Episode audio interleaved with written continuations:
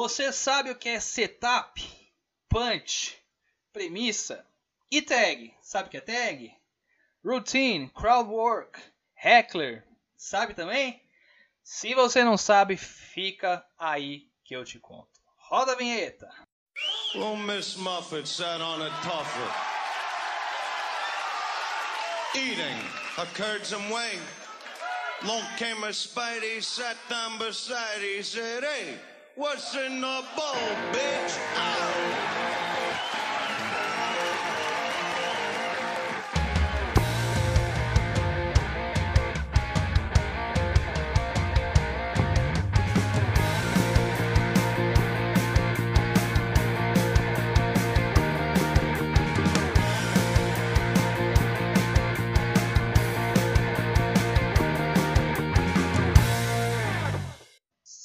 Sejam muito bem-vindos ao seu futuro podcast de comédia favorito. Eu sou Luan Ferré e este é o What's in the Ball Bitch.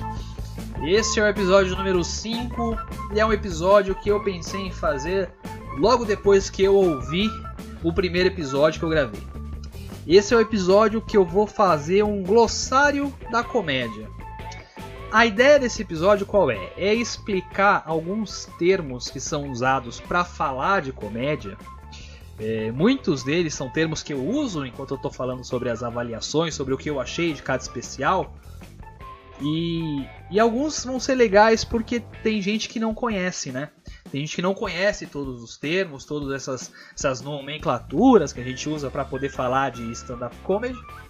Então é legal se você é fã de comédia, se você é um comediante iniciante também que ainda não conhece muito esses termos, né? A ideia é ajudar você a entender esses termos para que você possa é, entender melhor quando alguém estiver falando sobre comédia, entender melhor esses os episódios do nosso podcast e entender melhor como funciona uh, a comédia stand-up. Beleza? Então vamos começar. Eu quero primeiro falar sobre os três termos que se relacionam com a estrutura de piada e vão ser mais comuns de vocês ouvirem quando você ouvir alguém falando de uma piada, tá? Eu estou falando de premissa ou premise, tá? Setup e punch. O que, que é cada uma dessas coisas? A premise ou a premissa é o conceito central de uma piada ou de uma sequência de piadas. Eu costumo dizer que a premissa é a hipótese do seu texto. É onde você traz a plateia para um ambiente e coloca ela para seguir a sua hipótese. Tá? Isso basicamente é a premissa. Eu vou dar um exemplo depois para você entender melhor, mas é basicamente eu dizer para a plateia o caminho que eu estou indo. Eu ambientar as pessoas para a direção que eu vou seguir com a minha piada. Isso é a premissa. Setup é a primeira parte de uma piada, onde você constrói uma história. O setup ele não vai ter graça necessariamente, mas ele vai levar até o caminho final da piada. É o detalhamento da exposição de um ponto de vista, geralmente baseado na premissa, que leva até a parte engraçada da exposição que é a terceira parte, que é o punch. Eu estabeleci a premissa, eu desenvolvo o setup e eu chego na parte final, que é onde vai ter a graça, que é o punch. Punch ou punchline é a parte final dessa piada. É a parte que vai gerar o riso. Você pode gerar o riso de várias formas. Você pode gerar o riso confirmando a sua premissa de alguma forma. Então você estabeleceu a premissa, criou um setup e você confirma a sua premissa. Então você gera o riso pela identificação ou pela concordância, tá? Ou contrariando a história que você contou no setup. E via de regra, esse é o elemento de surpresa que para a plateia vai ser o mais engraçado. É basicamente você fecha o pensamento que foi gerado na história do setup de uma forma que a plateia não espera tá? Esse é o punch, tá bom? É, tem um outro conceito que talvez você já tenha ouvido ou que você vai ouvir alguma vez, que é muito. Uh, não é muito comum no meio do, da comédia stand-up falar desses termos, mas para escrita de comédia se usa muito. Que é o que eles, é o que eles chamam, é, eles vão chamar o setup e o punch de primeira e segunda história. Como é que isso funciona? A primeira história é a história, o cenário imaginado pela plateia durante a construção do setup. Então é a história que você contou quando você estava falando do seu setup. Essa é a primeira história. A segunda história é o cenário imaginado na entrega do punch. E via de regra, quanto mais distante a primeira, a segunda história tá da primeira, mais surpreendente é a piada. Então eu conto a primeira história e eu entro com a segunda história e elas, elas ou elas se confrontam ou elas se complementam. Mas geralmente a segunda história confronta a primeira. Eu vou dar um exemplo aqui, na verdade eu vou dar alguns exemplos para vocês entenderem melhor como funciona premissa, setup e punch, tá? Vou dar o primeiro exemplo que eu vou dar é uma piada do Chris Rock, do último comediante, do último especial de comédia dele, o Tambourine, tá? E é uma piada que é meio que dá um nome pro, show. É a piada que ele fala sobre o Tambourine. Então a piada é assim: ele fala, relacionamentos não são difíceis, eles só são difíceis se uma pessoa, se só uma pessoa está trabalhando nele. Não há equidade em um relacionamento. Os dois estão ali para servir. Quando você está num relacionamento, é como você está numa banda. Você tem o seu papel e às vezes você é o cantor principal, mas às vezes você está no tamborim, na meia lua, né? E é melhor que você toque certo, porque ninguém quer ver alguém tocando uma meia lua brava. Como que essa piada foi construída? Nos três pontos que eu expliquei. A premissa que é relacionamentos não são difíceis, eles só são difíceis se só uma pessoa está trabalhando nele. Essa é a premissa da piada. Tá? Eu estabeleci isso antes de contar a piada, então eu estou colocando a plateia dentro de um cenário onde eu vou falar sobre a uh, dificuldade de relacionamento. Tá? Eu escolhi um tópico, dificuldade de relacionamento. Eu estabeleci a minha premissa, que é a minha hipótese. Relacionamentos não são difíceis, eles só são difíceis se só uma pessoa está trabalhando nele. Essa é uma premissa. Ele trabalha o setup dele construindo dizendo: não há equidade no relacionamento, os dois estão ali para servir. Quando você está num relacionamento é como você está numa banda. Você tem o seu papel e às vezes você é o cantor principal, mas às vezes você está no tamborim, na meia lua. Isso é o setup. Ele contou a história para reforçar a premissa. E o punch é o momento que ele gera o riso, que ele fala: é melhor que você toque certo, porque ninguém quer ver um, alguém tocando meia lua bravo. Esse é o punch. Como que ele entregou a piada? Ele entregou a piada e gerou riso pela identificação e pela concordância. Ele reafirmou o que ele disse na premissa. Essa é, essa é uma forma de se construir uma piada. E o Chris Rock é um cara muito bom para você estudar isso, porque ele é um cara que reforça muito as próprias premissas. Sempre que ele vai falar sobre, vai, vai construir o texto dele, ele repete a premissa, né? Ele repete a premissa para poder estabelecer novos setups e manter isso viva na, na cabeça de quem está ouvindo. Né? É muito interessante o Chris Rock é um cara muito bom para você estudar comédia. Vou dar outro exemplo. Uma piada do Anthony Jeselnik, do álbum dele, o Shakespeare tá? A piada é assim, ele fala: "Quando eu era criança, eu deixava o meu pai louco. E eu sempre percebia que eu tinha passado do ponto quando ele levantava, tirava o cinto, e quando o cinto estava na mão dele, não tinha nada que eu pudesse fazer para evitar que ele injetasse heroína. É a mesma construção. A premissa: quando eu era criança, eu deixava meu pai louco. Ambientei o público no cenário onde eu estou atazanando o meu pai. Beleza? O setup. Eu sempre percebia que tinha passado no ponto quando ele levantava, tirava o cinto. E quando o cinto estava na mão dele, não tinha nada que eu pudesse fazer para evitar. Esse é o setup. Que ele injetasse heroína. Esse é o punch. Percebe que ele estabeleceu uma premissa, criou um setup, criou a primeira história, e a segunda história, que é quando ele entrega, é completamente oposta ao que ele estabeleceu na primeira. Porque o que você imagina de uma forma linear? Que o pai dele pegou o cinto para bater nele. Então ele transforma o pai dele de violento para viciado em heroína. Ele muda e ele entrega algo que você, enquanto enquanto uh, ouvinte, enquanto espectador, não, não conseguiu prever. Ele consegue trazer esse elemento de surpresa. Então, é, é aí que mora um bom punch também. É onde você desvia a primeira história com a segunda história para algo que não era imaginável. Percebe? É, então você tem várias formas de entregar o punch. E isso funciona não só no stand-up, mas em piada de salão, da mesma forma. Vou dar outro exemplo aqui para vocês. Uma piada de salão, piada de Ari Toledo, para vocês entenderem. O cara chegou no médico e disse: Doutor, eu tô com amnésia. O doutor diz: Desde quando? Ele diz: Desde quando o quê? A premissa é: o cara tá no médico. Você ambientou a piada para um consultório com um médico e uma pessoa. Você deu essa premissa. O setup é: Doutor, eu tô com amnésia. E ele diz: Desde quando? Ou seja, eu construí uma história onde eu tô me consultando com o doutor e o doutor pergunta desde quando eu tô com amnésia. E eu entrego o punch dizendo: Desde quando o quê? Que é basicamente é, também meio que partir para esse lado de ter uma segunda história que confronta a primeira. Porque ao mesmo tempo que, que você não imagina que, que seria aí esse o resultado, é meio lógico que alguém com, com amnésia não se lembre das coisas. Da mesma forma, ele não vai se lembrar do que ele acabou de falar. Entende? Essa é a forma que você constrói uma piada, tá? Através da premissa, através do setup e através do punchline. Beleza?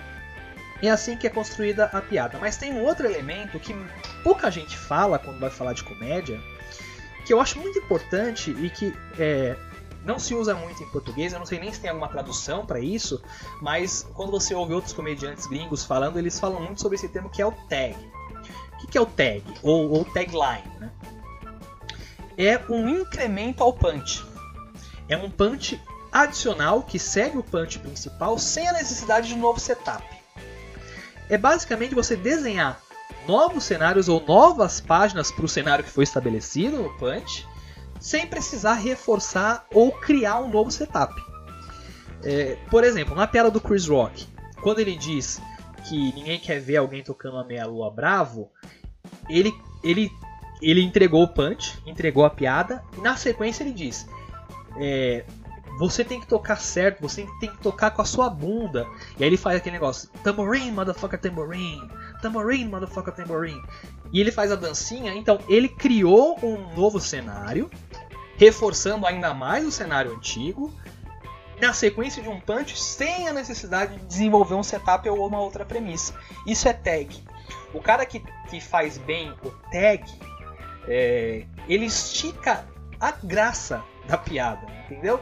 Quando você diz que o comediante tagueia bem a piada, é que ele gera novo riso baseado no mesmo setup com outros punches, sequenciando punch atrás de punch e não tendo a necessidade de é, criar um novo cenário, uma nova primeira história. Eu crio outras segundas histórias. Isso é uma tag. Entenderam? Beleza? Esse é o principal conceito quando você vai falar de estrutura de piada. Outro conceito que também é bem interessante da gente explorar são as nomenclaturas dentro de um texto, tá? Então, começando por piada ou joke. O que, que é uma piada ou joke? É o conjunto do setup com o punch. Setup mais punch igual a piada, tá? Sempre que você ouvir o termo joke em inglês ou piada necessariamente em português, é o conjunto do setup com o punch, ok? BT, bit, não, não sei se tem um termo desse em português, é o conjunto de piadas ou jokes dentro da mesma premissa. Ou seja, estabeleci uma premissa, setup, punch, setup, punch, estabeleci outra premissa. Até o final dos punches ou das tags, né? Dentro da mesma premissa, eles chamam de bit. Tá bom? Então, eu estabeleço uma premissa, faço uma piada, faço outra piada, faço outra piada. No momento que eu termino de fazer piadas dentro dessa premissa, eu terminei a minha bit. Tá bom? Depois disso vem a routine. O que, que é a routine? São todos os conjuntos de bits dentro do mesmo tema, dentro do mesmo tópico. Ou seja, eu, fa vou falar sobre um tópico que é uh, como o exemplo do Chris Rock, que é o casamento. Ele estabelece uma premissa, faz várias piadas, certo? Depois estabelece outra premissa baseada no mesmo tópico, faz novas piadas. Cada conjunto desse, dessas premissas com piadas a gente já chamou de beat, e o conjunto de todos os beats dentro do mesmo tópico a gente chama de routine ou rotina, tá? E o conjunto de todas essas rotinas a gente chama de set ou de texto. Entenderam como funciona?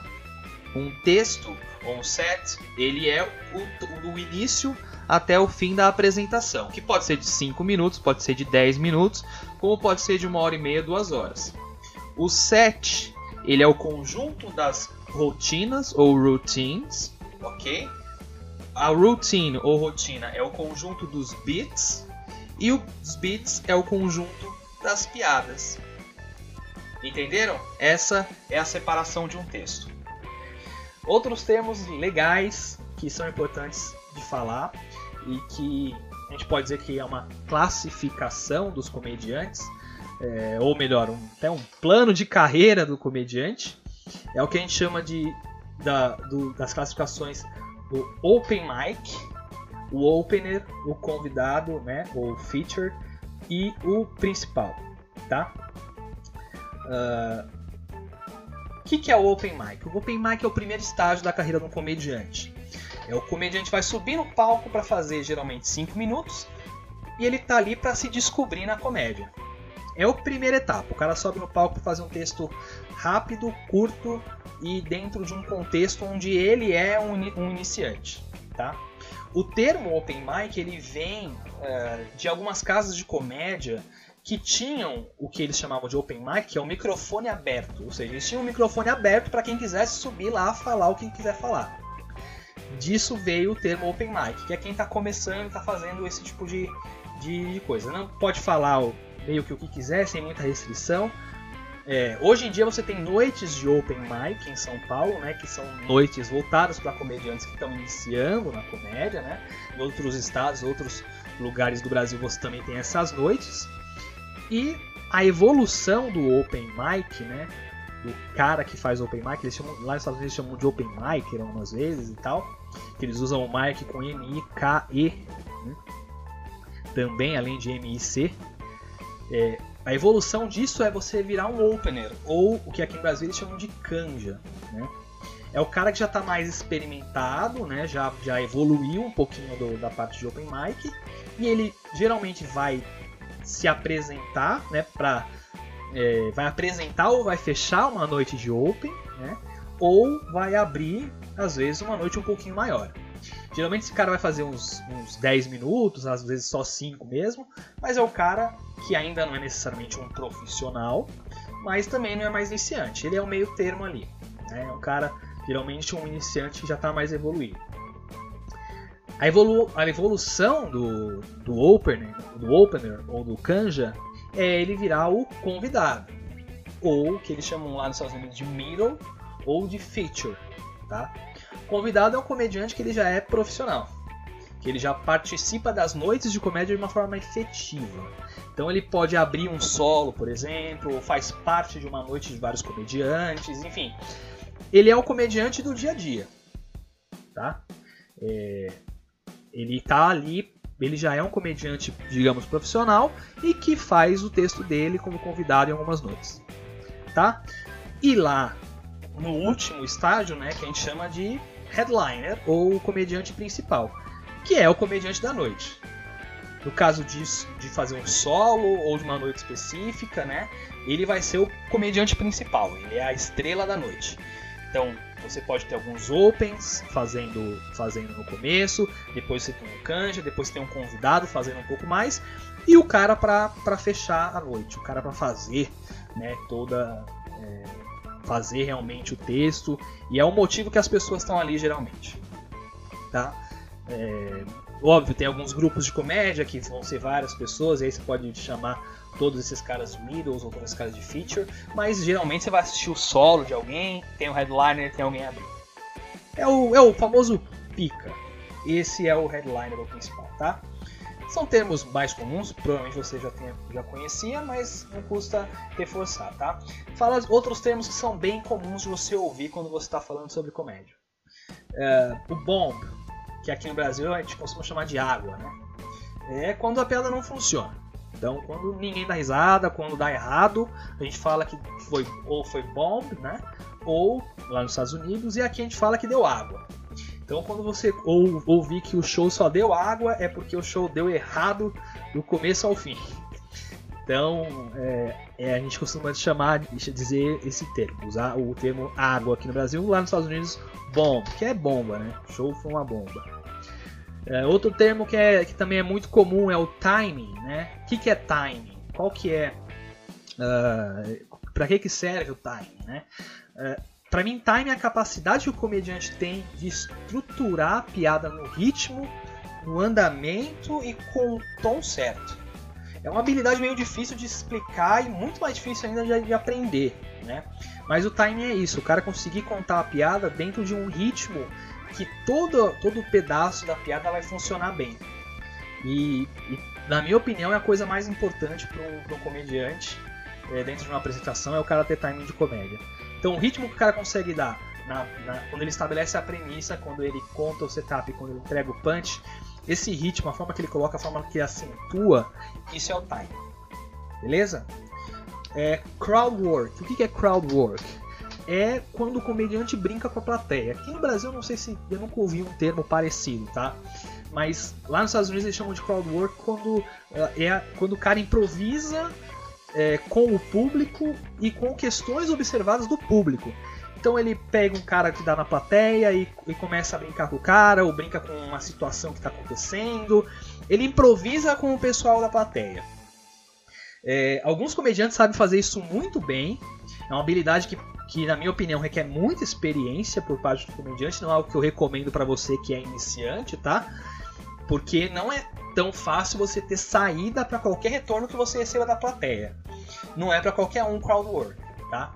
Eu sempre vejo comediantes iniciantes querendo fazer crowd work com uma piada pronta na cabeça. E quando ele, tem a, ele não tem a resposta que ele quer ouvir, ele trava. Então assim, se você não tem todas as saídas possíveis na sua cabeça, ou se você não tem capacidade de improvisação para responder qualquer uma que seja é, o, o, feedback, qualquer retorno que você tenha da plateia, não faça crowd work, beleza? Faça quando você já tiver essa segurança. Senão você só vai ser um babaca zoando gente na plateia. Uh, catchphrase, o que é catchphrase? Catchphrase é bordão, né? É muito comum na, em outros tipos de comédia. No Brasil, a gente sempre foi acostumado com comédia de sketch, que sempre teve bordão, né? Escolhendo o professor Raimundo, Zorra Total. Mas está cada vez mais comum no stand-up, né? É, funciona bem legal. Tem uns comediantes antigos que tinham é, bordões, né? Catchphrases, né? Por exemplo, o, o, Rodney Dangerfield tinha o I got no respect, no respect. Então é um, é um, é um bordão dele. O Steve Martin tinha, né? O excuse me. Então tem alguns, alguns comediantes antigos que tem esses bordões. Hoje você vê, né? Por exemplo, Quatro Amigos, tem o de Lopes que fala do que eu sou casado e tal, o Ventura que usa o caralho, cuzão, não sei o quê. Então, catchphrase é isso, é o bordão, tá bom? Eu quero falar mais dois termos que não são muito comuns, mas que eu já falei em algum, em algum, em algum episódio aqui e que vale a pena comentar o que, que é, que muita gente não sabe também. Um é o Hammocking, Hammocking, é, H-A-M-M-O-C-K-I-N-G. Hammocking. O que, que é isso? Hammocking é quando o, o comediante ele coloca, seja para testar ou não, é, uma piada fraca entre duas piadas fortes. Então, assim, a ideia do cara é aproveitar o ritmo de uma piada forte, que ele sabe que funciona, é, para colocar e ajudar uma piada que seja mais duvidosa, uma piada que ele não tem certeza se vai funcionar, se ele está testando ou se ele não acha tão forte. Então, uh, a ideia é, ele vem com uma forte, usa essa, se não der certo ele joga uma forte na sequência, para ajudar a pegar o ritmo. É, ele, nos Estados Unidos eles também usam o termo shit sandwich, né, que é, ou seja, um sanduíche de bosta. Ele tem duas piadas boas para cobrir uma piada que é bosta, né? Pão, pão e bosta no meio. Então, não sei se tem um termo em português para isso, tá? Mas em inglês eles chamam de remocking, ou seja, conta uma piada forte, joga uma piada nova que eu não sei se funciona no meio, conta outra forte na sequência. Então eu não perco tanto o ritmo. Se eu começo com a piada fraca ou se eu termino com a piada fraca, eu, sou, eu me arrisco mais. Então eles fazem isso de o famoso remocking para poder testar a piada no meio de duas piadas fortes. E outro termo que, eu, que é esse, é, esse eu acho que é mais popular, boa parte das pessoas conhecem, que é o heckler. O que, que é o heckler? Uh, é alguém na plateia que atrapalha o show de alguma forma.